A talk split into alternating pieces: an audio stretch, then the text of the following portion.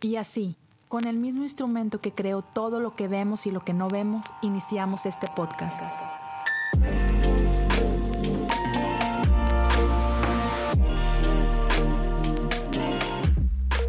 Bienvenidos a Cosas Comunes. Hey, hola amigos y amigas, gracias por acompañarme en este segundo episodio del año. Hey, 2023 es una realidad. Aquí estamos. Gracias por acompañarme. Como sabes, ah, nunca lo tomo a la ligera. E-, es un honor poder compartir contigo. Y ya, si estás aquí escuchando o viendo, estoy muy contento de poder compartir este tiempo juntos. Antes de comenzar con el episodio, quiero invitarte simplemente a compartir este proyecto. Si, si ha sido bendición para ti y crees que puede ser de bendición para alguien más, hey, puedes ayudar de un par de formas. Por un lado es compártelo. así es, es así de sencillo. Compártelo con gente que conoces, a compártelo con alguien que tú crees que esto puede ser de bendición para ellos también. Si estás escuchando en Spotify o en Apple Podcasts, hey, mándale la liga del podcast, ¿no? Súper sencillo. Uh, puedes suscribirte al podcast, puedes dejar un comentario si estás en Apple Podcasts, darle las estrellitas, dejar un review. Esas cosas ayudan bastante. Si estás en Spotify, me encanta porque puedes compartir este episodio incluso el podcast como tal directo en tus stories. Si lo haces, hey, tágame. Ahí, ¿sabes? Me encuentras en, Instagram como Leo Lozano HO, súper sencillo. Ah, si estás viendo en, YouTube, suscríbete al canal, dale un pulgar arriba al contenido, deja un comentario, uh, interactuemos por ahí un poquito, eso ayuda bastante. Entonces, esa es una forma en la que puedes ayudar a promover esto, pero también puedes hacerlo a través de Patreon www.patreon.com diagonal cosas comunes. Eh, esa es la, comunidad que tenemos por ahí.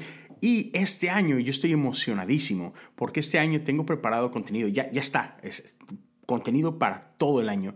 Ah, este año estuve en oración a finales del año pasado y Señor, ¿qué es lo que quieres hacer? Y sentí de parte de Dios enfocarme en la oración. Así que ya está preparado más de dos episodios acerca de la oración conversaciones con amigos donde vamos a estar hablando de cómo ha impactado la oración sus vidas y vamos a hablar de diferentes aspectos, diferentes facetas de la oración, porque oración no es simplemente, perdón, oración no es simplemente sentarte y decir que, um, ok Dios, buenos días, uh, aquí estoy, soy yo, Leo, sí, eh, y te encargo que me ayudes. Eh, estoy en problemas. O sea, no, eso no es, bueno, eso sí puede ser oración y es una expresión de oración, pero oración es mucho más que eso. Hay muchas expresiones de oración, hay muchas tradiciones respecto a la oración.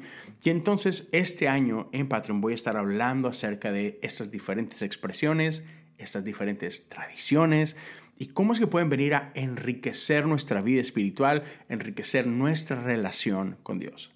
Entonces voy a tener conversaciones con Josiah Hansen, Taylor Barrier, Gabriel Borja, Juan Diego Luna, Sam Niembro, Julio Navarro, Benjamín Enríquez y, varias personas más. Para hacer más de dos episodios, ah, no solamente episodios, conversaciones, también va a haber recursos. Ya, ya empezamos a subir varias de estas. Si entras ahorita, ya hay algunas cosas por ahí. Entonces, ya, estoy bastante emocionado con eso. Tú puedes participar de eso, puedes apoyar en Patreon por la cantidad que quieras, por el tiempo que quieras. Todos estos recursos van a estar disponibles para quienes apoyan con 5 dólares o más. Entonces, gracias por quienes ya lo empezaron a hacer este año y se han estado uniendo a esto. Estoy muy emocionado, en verdad. Así que ya lo sabes, esta es una forma en la que tú puedes participar ah, de lo que Dios está haciendo aquí, e-, en este pequeño espacio. ¿no? Entonces, con eso dicho, ah, vamos a entrar al episodio de hoy. Ah, la semana pasada estuvimos hablando de Epifanía, la gran revelación. Y el día de hoy vamos a continuar hablando de, de revelación, porque básicamente eso es el Evangelio. Es la revelación de quién es Jesucristo. Y con, cada página que vamos leyendo vamos aprendiendo más acerca de Jesús y por consecuencia vamos aprendiendo y descubriendo más acerca del corazón de Dios. Y eso tiene implicaciones para nuestras vidas, cómo vivimos y, lo que incendia nuestro corazón y todo esto. Entonces, el día de hoy quiero hablarte de Jesús, no, Jesús el bebé, ya, ya, ya no vamos a hablar de, de los magos y eso, así como que más navideño, no, no, no. Vamos a hablar de Jesús al iniciar su ministerio. Jesús cuando entra a las aguas baptismales. Y me encanta. Y quizás ya has escuchado acerca de esto. Ah, pero espero que, que cómo hablemos de esto el día de hoy traiga algo de bendición para tu vida. Y mira, antes de entrar a, la idea del pasaje y, y demás, quiero que pienses por un momento conmigo en esto. Vivimos en un tiempo, vivimos en una cultura donde constantemente estamos siendo evaluados. Creo que eso lo conocemos desde que entramos a la escuela. No sé si tú comenzaste en la escuela en kinder o en prekinder o, o hasta dónde has estudiado, pero está lleno de evaluaciones evaluaciones que miden tu progreso, tu efectividad, ah, tu performance. Y no solamente pasa durante tu tiempo como estudiante, porque ya te gradúas, sales al mundo a trabajar y pasa lo mismo, constantemente estás siendo evaluado. Y en tu trabajo se puede ver de mil formas, por ejemplo, incluso para mí como pastor, ah, yo también soy evaluado. Nosotros tenemos ah, al final de cada año una evaluación y por dos frentes, una evaluación de parte de tu congregación, de algunos miembros de tu congregación, y una evaluación de ah, lo que acá en, esta organización es SPRC, es este grupo de personas que manejan las relaciones entre el staff de la iglesia y, la congregación como tal. ¿no? Y esta evaluación llega a las oficinas de nuestro superintendente, de nuestro obispo, y hay toda una conversación al respecto. Entonces, quieras que no, esto siempre está ahí, ¿no? O sea, mientras haces tu, tu trabajo, sabes de que en algún punto me van a evaluar. no, sé, no sé en qué puedas estar trabajando, pero estoy seguro que también tú pasas por este tipo de evaluaciones una o dos veces al año, ¿no? Donde desarrollan, perdón, no desarrollan, donde, donde pueden ver no solamente cómo estás trabajando, qué tipo de resultados traes para la empresa, sino también cómo son tus relaciones con aquellos con los que trabajas estas famosas 360, evaluaciones 360, ¿no? Y ya, eh, y no solamente eso, creo que si lo podemos llevar a una nuestra vida personal, también sentimos como que todo el tiempo estamos evaluando nuestras relaciones o siendo evaluados por nuestras relaciones. ¿Estoy siendo un buen novio? Eh, ¿Estoy siendo un buen amigo? Eh, ¿Estoy siendo un buen esposo? ¿Estoy siendo un, un, buen papá? Y constantemente estamos bombardeados por esta idea o por ese concepto de evaluación. Entonces, todo el tiempo estamos viviendo bajo esta presión. ¿Lo estoy haciendo bien? ¿Lo estoy haciendo mal? Y eso no escapa a nuestra vida en la iglesia. ¿Estoy siendo un buen hijo de Dios? ¿Estoy siendo un buen cristiano? ¿Estoy pecando mucho? ¿Estoy pecando por cosas tontas? Ah, ¿Qué es lo que Dios pensará de mí? ¿No? Ah, así como que por todos lados. Y es como que a veces estresante, drenante, cansado. Y vamos a hablar un poquito al respecto. Porque vemos en, este pasaje en el cual Jesús es bautizado, si, si vemos un poquito el contexto, vemos que todo empieza con Juan, a quien conocemos como Juan el Bautista, ¿no? este, este rockstar de su tiempo. Jesús mismo dijo de él, de todos los hombres, de todo, sí, ya, de todos los hombres nacidos de mujer, ninguno como Juan el Bautista. Bueno, ninguno como Juan. No, le dijo Juan el Bautista, ninguno como Juan. Entonces, así como que, wow, este tipo era algo impresionante. Y sabemos que Juan, primo de Jesús, siendo de linaje sacerdotal, rompe el molde. Porque Juan no era un hombre que vivía en el templo, ofrecía sacrificios en el, tiempo, en el templo perdón, y, y cumplía con ese rol. No, Juan digamos que se revela del sistema y Juan es un hombre que vivía en el desierto, ¿no? Que vivía con estas pieles raras y comía cosas raras, ¿no? Pero, hey, era súper popular. Y su mensaje era bastante sencillo. Era un mensaje de arrepentimiento. E invitaba a la gente a bautizarse. Es arrepentirte de tus pecados es algo interno, pero la forma en que se veía externamente era ven a las aguas. Y ven a las aguas era, ya estás reconociendo que eres alguien que está en pecado, que ha vivido en pecado y que necesita arrepentirse y transformar su forma de vivir, ¿no? Y, esto es lo que estaba pasando. Y me llama la atención porque básicamente este, este arrepiéntete es una declaración bastante clara de que, hey, lo estás haciendo mal. Quieras que no, hay, hay una parte ahí de, de performance. Es, como has estado viviendo, ya no está bien como has estado viviendo no es agradable a los ojos de Dios. Hey, como has estado viviendo no cumples con lo que Dios quiere para tu vida. Ya, necesitas arrepentirte, necesitas transformar eso. Hey, no has estado, no has estado produciendo para, para el reino de Dios. Entonces necesito que ajustes algunas cosas y empieces a vivir mejor para que des mejores resultados, ¿no? Ah, más o menos. O sea, yo sé, yo sé que lo, lo, estoy estirando, pero por ahí va más o menos, ¿no? Y entonces aquí estamos y, y Juan está siendo efectivo. Ya, hablando de performance, Juan está siendo efectivo. Masas se reúnen alrededor de él, no solo para escuchar a su mensaje, sino para responder al mensaje de Juan. Y, hay todo un avivamiento. O sea, gente está llegando por montones al río para ser bautizados. Y de pronto llega Jesús. Este de quien Juan ha estado hablando, este que Juan dice, uff, yo vengo a bautizarlos en agua, pero viene uno que los va a bautizar con fuego. Eh, ese hombre llega.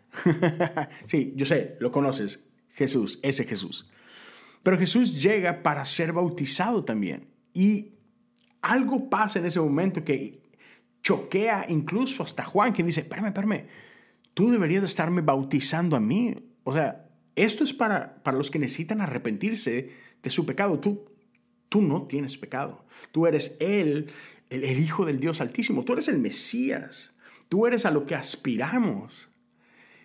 Y siempre Jesús dice, ya no, necesitas bautizarme. O sea, e, esto tiene que suceder.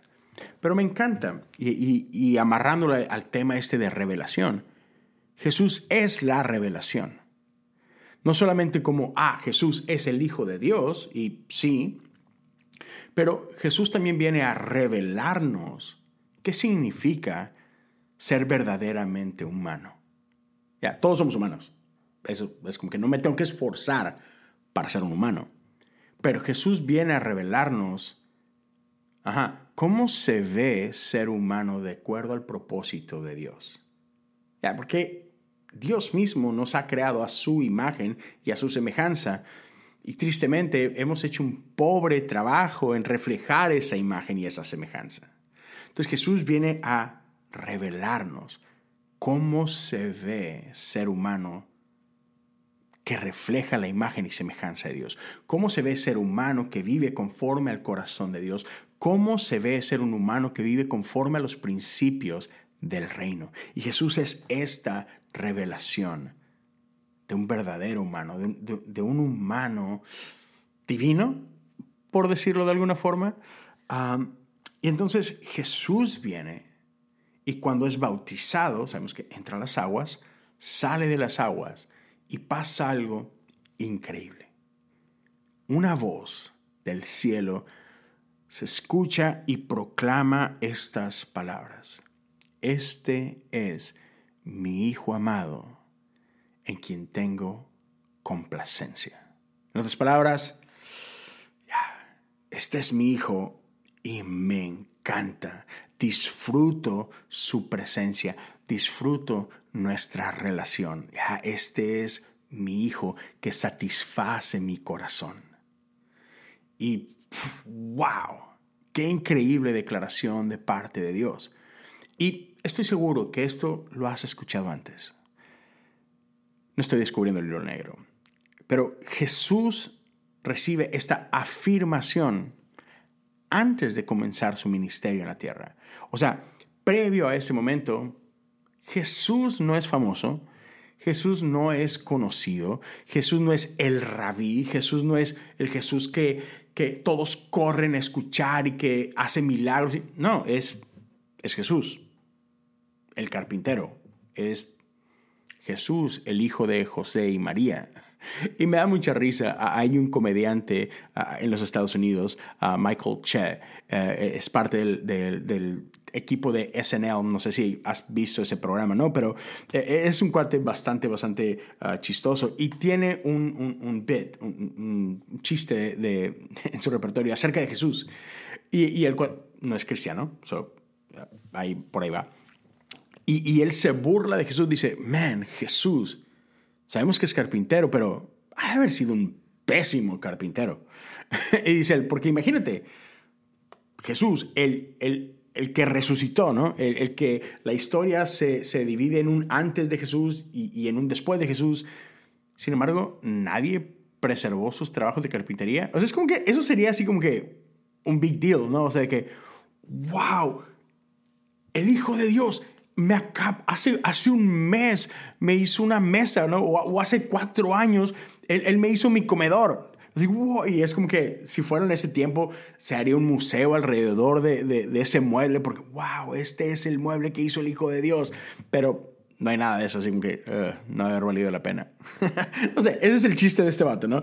El punto es de que Jesús no es conocido en este momento. Jesús no ha hecho nada digno de ser recordado, simplemente es, es Jesús, el que vive allá en, en Nazaret, y se acabó. Entonces Jesús no ha hecho nada. Jesús otra vez no ha hecho milagros, no ha dado un, speech impresionante, no ha predicado todavía, ah, nada. Y a pesar de esto, Dios dice de él, este es mi Hijo amado y en quien me complazco. Eso es, eso es impresionante porque porque esta aceptación de Dios para con Jesús no está basada en nada que Jesús ha hecho. Su identidad es afirmada independientemente de su actividad. Y eso es algo que tenemos que dejar que, que entre y se asente en nuestro corazón, porque la realidad es que nosotros vivimos esclavo a la opinión de otros. Nos importa demasiado. Y no solamente en un tema personal, o sea, como hablaba al principio, incluso rige nuestra vida. Porque lo que el maestro piensa de mí, no solamente a nivel interacción humana, sino cree que soy un buen estudiante o no, estoy demostrando ser un buen estudiante o no, importa mucho. Otra vez, cómo cómo funciona en el mundo laboral importa mucho. ¿Qué es lo que mi jefe piensa de mí? Ah, puede hacer la diferencia entre que me dé un aumento o no me dé un aumento, me dé una promoción o no me dé una promoción. Cómo me ven mis compañeros en el trabajo impacta estos, estos reviews que me hacen, ¿sabes? Entonces eh, somos esclavos a nuestra actividad, a nuestro desempeño. Y entonces vivimos estresadísimos tratando de impresionar a otros con lo que hacemos.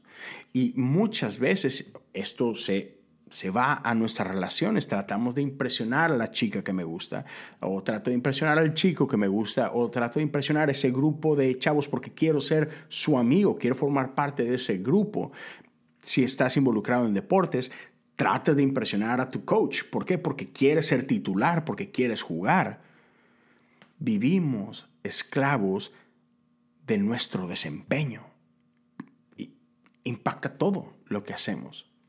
Pero aquí vemos que la aceptación del Padre para con el Hijo no tiene nada que ver con su desempeño. Jesús no ha hecho nada.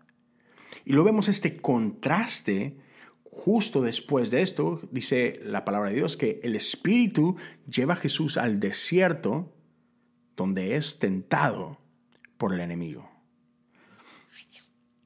Y es aquí en estas tentaciones donde la artimaña, eh, eh, el plan, la estrategia del enemigo es poner a prueba la identidad de Jesús. Pero no solamente lo hace dudar en el sentido, porque si lo hace, si eres el Hijo de Dios, pero ¿de qué va acompañado ese si eres el Hijo de Dios? Satanás quiere que pruébame que eres el Hijo de Dios y tu forma de probarme si eres el Hijo de Dios o no es, a ver, ¿Puedes hacer esto? Entonces, el enemigo trata de equiparar tu identidad con tu actividad. Tu identidad con tu desempeño. ¿Puedes convertir las piedras en pan? ¿Puedes? Déjame ver. Pruébamelo. Vamos a ver qué tan bueno eres como el Hijo de Dios. Y el enemigo hace esto constantemente con Jesús, tratando de tentarlo. Y, lo, vemos, realmente fue una tentación. Por, un momento Jesús eh, tuvo esta lucha de ah, caigo en la trampa o no, caigo en el juego, no, tengo que, tengo que comprobarlo, tengo que hacerlo hubo una verdadera tentación. Quiere decir que, uy, por un momento Jesús se vio en, en, esta de que, oh, si es cierto, eh, y si no puedo, eso me va a dejar de hacer hijo de Dios, ¿no? O sea, hubo una lucha ahí, no sé cuánto duró, pero para que la Biblia diga que Jesús fue tentado es porque mm, por ahí estuvo un rato, ¿no? No fue así, eh, quítate diablo. No, si no, no sería tentación, ¿sabes? Pero entonces, nosotros tenemos que tener cuidado, no solamente con las voces que estamos escuchando, simplemente también de las voces con las que nos estamos rodeando. Y más allá de eso, creo que es bien importante que aprendamos a discernir estas voces. ¿Esta voz viene de parte de Dios o no viene de parte de Dios? Y a veces no es tan blanco y negro. O sea, creo que es bastante obvio, ¿no? Si, si hay una voz en tu corazón que te empuja a hacer algo claramente malo, como tienes que ir a golpear a este hombre, es, yeah, no creo que eso sea de Dios, ¿verdad? Ah, nadie te está viendo, este es el momento, te puedes robar ese dinero que está ahí. Ya, eso es, o sea, come on, no se necesita mucho para, para darnos cuenta que sí, creo que esa voz no viene del Espíritu Santo, ¿verdad? Eso, eso no es un reto. Pero hay muchas ocasiones que hay una voz que habla nuestra vida que nos habla cosas que aparentemente son buenas. Se, el enemigo sabe revestir muy bien las cosas, no, nunca se pone tan evidente así, ¿no? Y es ahí donde tenemos que tener cuidado. Tenemos que aprender a discernir estas voces que hablan a nuestras vidas. ¿Esta voz viene de parte de Dios o esta voz definitivamente no viene de parte de Dios? Y entonces, ¿cómo podemos distinguir la voz? Y creo que eso es importante. Y, creo que una de las formas que, podemos ah, practicar y trabajar en es, tenemos que ver todos los espacios de nuestra vida como espacios intencionales y vocacionales. Y ahorita me explico un poquito a qué me refiero. Y esto impacta el, cómo distingo si la voz viene de Dios o no viene de Dios. Y aquí te va una pregunta, no sé si es una pregunta o dos, pero ¿estoy siendo guiado por ansiedad o por un sentido de paz e intencionalidad? Esta voz que está hablando mi vida, que me está sugiriendo hacer algo, el quererlo hacer viene porque siento estrés, porque siento ansiedad, porque me está empujando a tienes que ser un mejor empleado, porque si no te van a correr.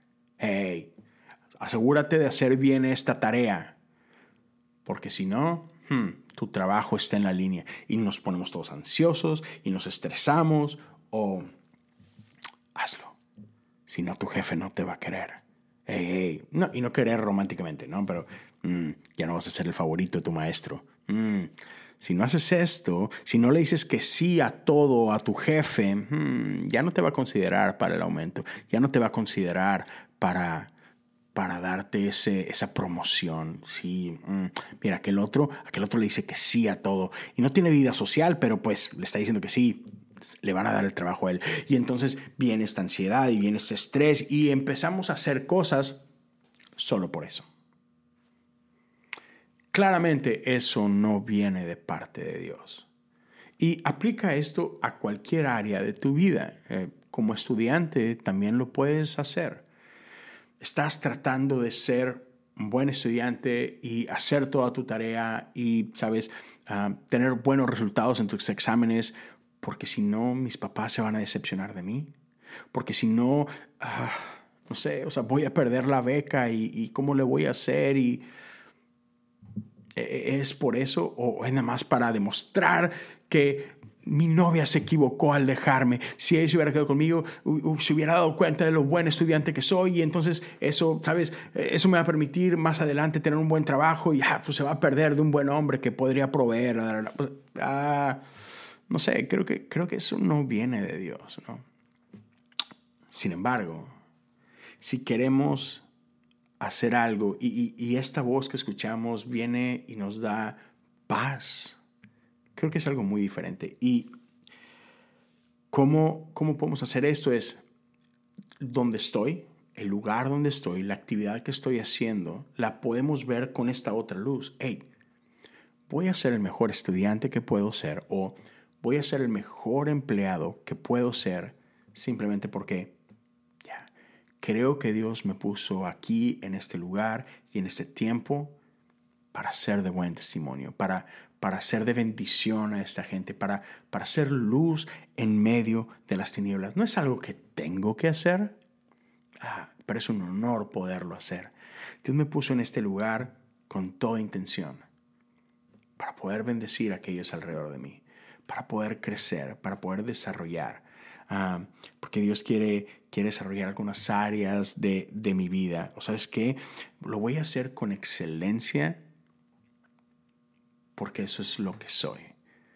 Porque no tengo nada que demostrar. Al contrario, es sé quién soy y puedo, puedo hacer esto. No necesito la aprobación de nadie. Puedo hacerlo con libertad. ¿Sabes? Ah, voy a hacer esto simplemente porque quiero participar en lo que Dios está haciendo aquí.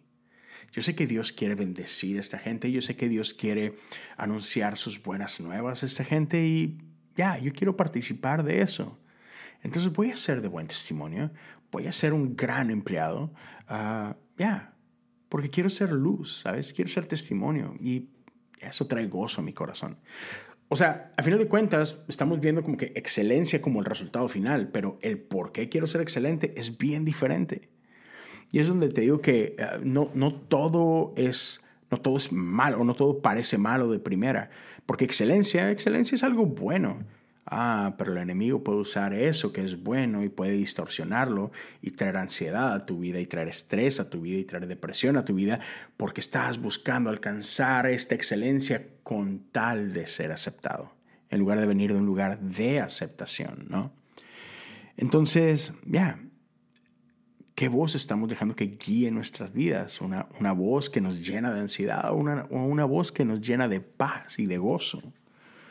Entonces creo que esa es una buena manera en la que podemos hacer esto. Y si estamos siendo bombardeados por esta voz de ansiedad, es donde hey, necesitamos poner un alto y necesitamos lo que, lo que a veces en, círculos de iglesia llamamos, no, necesitamos hacer guerra en contra de esas voces. Y con esto te quiero dejar, ¿cómo es una de estas formas en las que nosotros podemos hacer guerra en contra de esto? Oración. Ya, oración. Y te lo decía al principio, desde el año pasado, o sea, Dios pone esto en mi corazón, oración es clave para el 2023. Y, y por eso estoy desarrollando todo este contenido para Patreon. pero, pero hoy te quiero dejar con una práctica de oración que creo que va a impactar tu vida grandemente y que va a impactar, bueno, ha estado impactando mi vida en, los, últimos, en los últimos años. Y esta es una expresión de oración que ha estado en la iglesia por más de mil años, como por mil quinientos años más o menos. Y es una expresión de oración, es una tradición de oración conocida como oración centrante u oración de respiración. Y ahorita te quiero hablar de esto. ¿Y, por qué es importante? ¿Por qué importa esta voz que escuchamos? Ah, ¿Por qué necesitamos escuchar realmente la voz de Dios, esta voz que habla vida y que habla verdad a nuestras vidas. Por esto. Es algo que ya he hablado anteriormente en algún otro episodio, pero hay dos frases que creo que ambas son verdad y que son muy necesarias de escuchar. Parecieran como que opuestas, pero, pero creo que son complementarias. Una frase es de A.W. Tozer y la otra frase es de C.S. Lewis. ¿okay? Uno de ellos, Tozer, él dijo, lo que pensamos cuando pensamos acerca de Dios es lo más importante para tu vida. Ya, y creo que es real. Si tú cuando piensas en Dios piensas en ah, ese, e, e, ese, ser, ese ser celestial que está enojado conmigo, eso va a impactar como, como vives. Y justamente esto que estamos haciendo, ¿no? Es, uy, tengo que ser un mejor cristiano para que Dios me ame, porque Dios está enojado conmigo por mi pecado. Entonces vivimos tratando de complacer a Dios y, hacemos ciertas cosas porque creemos que Él está enojado y, quiero transformar ese enojo en amor. Entonces, si, ves a Dios de esa forma, uff, eso tiene implicaciones gruesísimas para tu vida, ¿no? Si vemos a, Dios como este Santa Claus, como esta piñata cósmica que, que si yo pido me da, ya eso va a impactar también cómo vivimos, ¿no? Y por eso vemos incluso a, a, gente que hace cosas malas orando a este Dios de que, uy, por favor, que no me descubran. ¿Por qué? Pues eso es, eso es, como ven a Dios. Dios es alguien que está ahí para hacer tu voluntad y no al revés, ¿no? Entonces es, es muy importante cómo pensamos cuando pensamos acerca de Dios. Sin embargo, C.S. Lewis decía algo que otra vez pareciera opuesto. No, él decía, lo más importante para tu vida es que entiendas lo que Dios piensa de ti. Y claro, eso es muy importante, porque si yo creo que Dios piensa de mí que soy una basura, uff, oh man, eso claro que va a tener consecuencias sobre cómo vivo. Versus si yo creo que Dios piensa de mí como, ah, este es mi hijo amado en quien me complazco, eso va a cambiar cómo vivo también, ¿no? Entonces creo que ambas son muy importantes. Y entonces, por lo mismo, creo que es muy importante que pensemos las cosas correctas. Creo que es muy importante empezar a vivir desde las verdades correctas de parte de Dios. Entonces, ¿qué es lo que Dios dice de mí? ¿Qué es lo que la palabra de Dios dice acerca de mí? Y cómo es que aprendemos cosas a final del día. Creo que para muchos de nosotros es acerca de repetición. Repetición es muy importante. Cuando somos niños y empezamos a aprender el abecedario, ¿qué es lo que hacemos? Repetimos el abecedario, ¿no? y hasta nos hacen cancioncitas para que se convierta en algo sencillo. Ah, no, se me olvida, no sé si, si llegaste a ver Los Simpsons o si sigas viendo Los Simpsons o si en algún momento de tu vida los viste, pero yo crecí viendo Los Simpsons. Y la entrada de esta caricatura en una de sus escenas del opening era Bart Simpson escribiendo en un pizarrón y siempre cada episodio era algo súper chistoso, ¿no? De que no debo incendiar la escuela, no debo incendiar la escuela. Y lo, lo ponían a hacer estas planas en el pizarrón, no escribe 100 veces, no debo incendiar la escuela, ¿no? Entonces, repetición es importante porque repetimos algo y, se queda grabado en nosotros, ¿no? Ah, yo estoy, ah, todos los días practico con, con, mi niño cuando regresa de la escuela, practicamos sus letras, uh, cómo suenan y, y, tenemos unas tarjetitas de que, a ver, está esta palabra que dice y cosas así, ¿no? Y es práctica, es repetición, una y otra vez. Y creo que eso es importante. E, es una muy buena herramienta para grabarnos cosas, para que cosas se queden no nada más acá y, ay, ya ni me acuerdo, pero, pero pum, que entren y se encarnen en nosotros. Entonces, esta oración es, es bien sencillo, pero es bien crucial, es bien importante. Es tan fácil como respirar. Por eso es conocida como, como tal, una oración de respiración. ¿Qué hacemos cuando respiramos? Sencillo, es Inhalamos. Exhalamos. Y entonces, esta oración está acompañada de una frase que decimos al inhalar y otra que decimos al exhalar. Por lo regular, la primera frase tiene que ver con, con quién es Dios. Entonces, se puede ver así de sencillo. Jesús, Hijo de Dios. Y después, al momento de exhalar, va acompañado de una declaración o incluso de una, de una petición, de un clamor. Y entonces puede verse como, como algo así. Ten misericordia de mí. Jesús, Hijo de Dios, ten misericordia de mí. Y lo repites un minuto, dos minutos, ¿no? Pero, pero déjame te dejo esta otra. Y me encantaría que esta siguiente la practiques durante esta semana. Practícala unos días. Y ve cómo empieza a hacer algo en tu interior. Y es súper sencillo, ¿ok? Jesús, Hijo de Dios, tú me amas. Jesús, Hijo de Dios,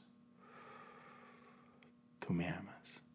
Y es una verdad tan sencilla, ¿no es cierto? Y pero a veces nos cuesta tanto creerla. Pero te invito a que inicies tus mañanas de esta forma y, ¿por qué no? cierra tu día con esta oración. Dale un minuto, dale dos minutos, no toma mucho tiempo. Y solamente ponte en un lugar cómodo, cierra tus ojos, abre tus ojos, pon música, no pongas música, como quieras. Pero solamente repite esto. Jesús, Hijo de Dios, tú me amas. Y te aseguro que conforme lo vas repitiendo, y medita en esto, al estar orando en este minuto, estos minutos, piensa en lo que estás diciendo, piensa en esta declaración. Y conforme la vas repitiendo, como que nos va cayendo el 20, ¿no? O sea, pasa de, al principio se va a sentir raro y se va, a lo mejor hasta un poco incómodo, pero, pero después así como que, wow, Jesús, Jesús me ama, Dios, Dios me ama, no por lo que hago, no por lo que digo, uh, no, no, no porque tan bien o qué tan mal me porto, o sea, simplemente Jesús me ama.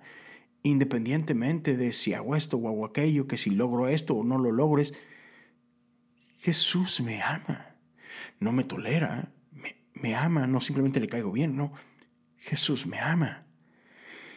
Y eso se va encarnando en nosotros y, se va sentando en nuestro corazón. Y, entonces todo lo que hacemos o lo que no, no hacemos, parte de esta identidad y esa verdad es, soy amado. Y déjame te digo, va a impactar tu vida. Va a impactar tu vida enormemente. Y mira, no me tienes que creer, pero te invito, pruébalo, inténtalo y platiquemos. En una semana, dime cómo te va. ¿Ha provocado algo en tu vida no? Y mira, y después por ahí pongo algunos recursos, ah, porque hay muchas oraciones así, cortitas, que podemos hacer. Y, por ahí creo que voy a grabar un video aparte, y te invito a que lo cheques en YouTube, voy a grabar un video aparte donde voy a hablar un poquito más acerca de esto, de oración centrante y de algunas prácticas, algunas frases que podemos por ahí hacer. Entonces, ya te invito a que lo cheques también. Va a estar saliendo por aquí a la par, más o menos en estos, en estos mismos días. Pero, ya, te invito a que hagamos esto, a que comencemos a vivir desde nuestra identidad, no para nuestra identidad. Que comencemos a vivir desde aceptación, no para aceptación. Porque esa, es una de las grandes revelaciones que Jesús nos dejó. Nos dejó. ¿Cómo se ve vivir realmente como un humano conforme al corazón de Dios? Partimos de ahí. No somos criaturas dañadas, abandonadas, quebradas, sí, no disfrutables. al contrario, Dios nos ama. Ya, y Jesús nos invita a, que entendamos esto de que, ah, eres amado, Dios se complace de ti. Ya, vive de, desde ahí, vive como tal, vive como alguien amado. No que tiene que estar constantemente comprobando su valor, ¿sabes? Eso cambia muchísimo toda nuestra vida te aseguro que si empezamos a vivir un poquito más así, tus niveles de estrés van a bajar, tu ansiedad va a bajar, tu depresión va a desaparecer. Porque te sabes amado, te sabes aceptado. Ya, eso es, eso es una gran revelación. Sobre todo para, para nuestros tiempos. Creo que es, es algo que necesitamos escuchar y entender y disfrutar, vivir desde ahí. Entonces ya, e, eso es lo que quería compartir contigo el día de hoy. Espero que haya sido de bendición. Y si es así y crees que esto puede ser de bendición para alguien más, te animo. Ayúdame a compartirlo con alguien. Compártelo en tus redes sociales, por texto, por WhatsApp. Ya, pero compártelo. Y si estás en YouTube, deja un comentario. Dale like, dale share. Ah, ayuda a, a, que este contenido pueda salir y ser descubierto por, por más gente. Y eso lo apreciaría bastante. Entonces, gracias por acompañarme. Ha sido un placer pasar este tiempo contigo. Cuídate mucho. Dios te bendiga. Y nos vemos y nos escuchamos la próxima semana.